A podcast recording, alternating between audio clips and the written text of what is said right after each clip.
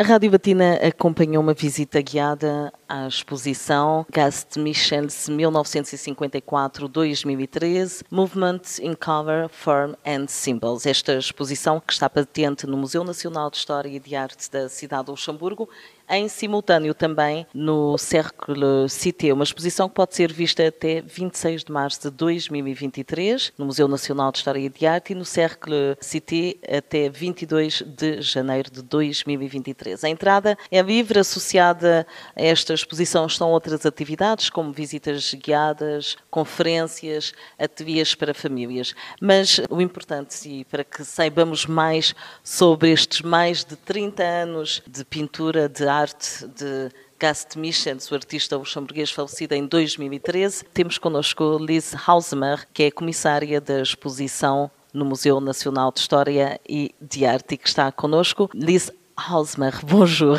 Bonjour.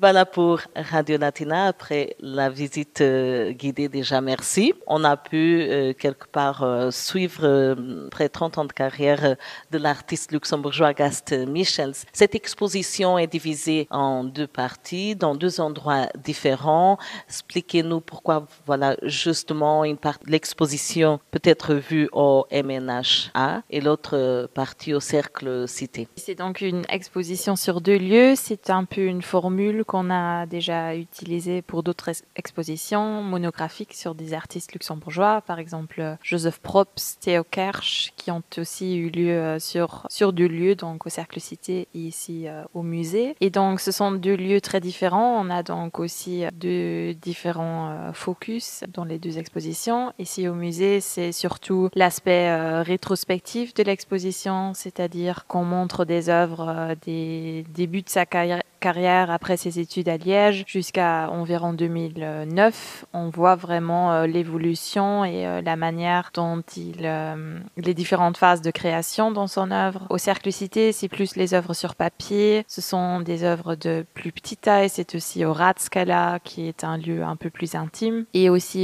les Subok, les Beyerdaklen, les différents dessins, des sketchbooks.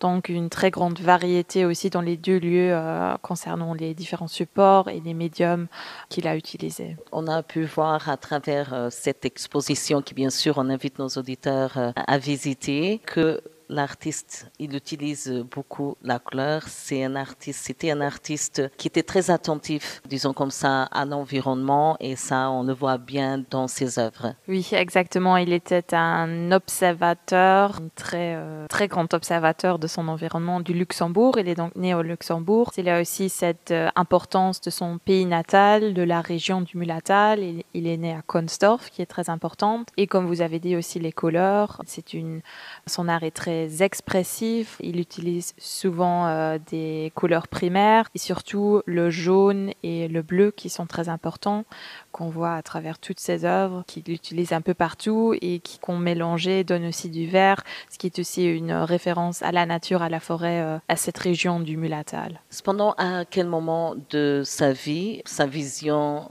de l'environnement a changé? À quel moment euh, son œuvre a évolué entre guillemets? C'était donc surtout il y a une certaine rupture dans son art à partir de 1990. C'était en début de 1990 qu'il y a eu lieu une grande tempête au Luxembourg et en Europe. Auparavant, il a beaucoup travaillé avec le sujet de la forêt, avec la nature, la relation entre l'homme et la nature. Et c'était donc en 1990 qu'il a eu euh, cette tempête et que cette euh, source d'inspiration de la nature a donc, euh, entre guillemets, été détruite et qu'il a donc essayé de trouver euh, une autre manière de s'exprimer et on voit vraiment que son œuvre devient beaucoup plus, euh, beaucoup plus abstrait, beaucoup plus ludique. Il, moins de forêt, elle est toujours présente, il y a toujours ce lien entre la figure, la nature qui est toujours présente, mais moins archaïque, euh, il travaille moins avec le bois et ça, ça devient beaucoup plus abstrait. Une autre question, pourquoi tout temps la présence des symboles dans ses œuvres? Au début,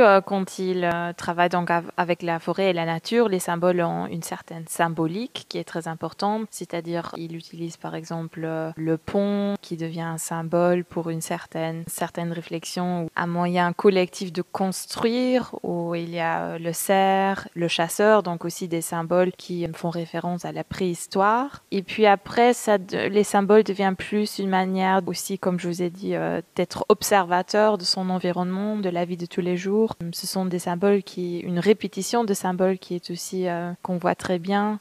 Manière donc aussi de, d'exprimer sa propre personnalité, cette expressivité, mais aussi de comprendre euh, le, son environnement et le monde autour de lui. On peut dire que Gast Michel, c'était un artiste assez critique Oui, c'était un artiste critique, mais on voit aussi beaucoup, il observe plutôt, je dirais, que critiser.